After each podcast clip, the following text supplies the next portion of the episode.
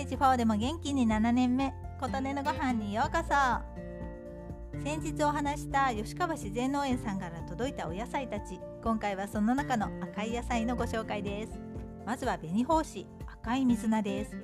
普通の水菜の5倍以上のアントシアニンが入っているとのこと。せっかくなので生で食べることにしました。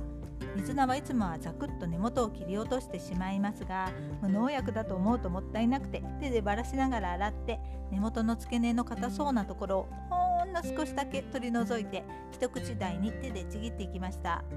葉っぱの部分もちょっとしわっとしていたり汚れているといつもは摘み取ってしまいがちですが今回は洗って食べることにそう考えると今までの野菜たちには申し訳なかったなぁという気持ちも湧いてきました。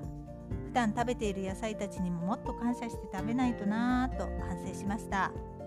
ボウルに入れて塩を振ってざっくり混ぜてしばらく置きます。出てきた水を捨てたらリンゴ酢しそ油であえて鰹節を振り入れて出来上がり。いつもは白すりごまを入れることが多いですがちょうど切らしていたので鰹節にしたらこれが結構美味しかったです。味は普通の水菜とあまり変わらないものの色が鮮やかなので気分がアップします。お次はビーツ今まで外食などで食べたことはあったと思います。自分で買ったことはあったかな？記憶にありません。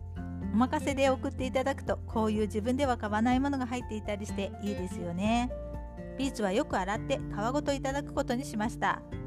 少し汚れが強いところの皮を剥いたら赤い汁が出てきてまな板もピンク色になるほど赤いお野菜です。ビーツは生より火を通した方が良いとのことなので皮ごと乱切りにしてオリーブオイルと塩を振りかけて無水鍋で蒸し焼きに。これが本当に甘いんです。まるでスイーツのよう。甘くてカブをプリッとさせた感じの味。ちょっとゼリーっぽい感じで説明するのが難しい初食感の野菜でした。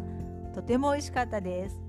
ビーツにはカリウムや鉄、葉酸、ベタインが含まれポリフェノールと硝酸イオンが豊富とのことです。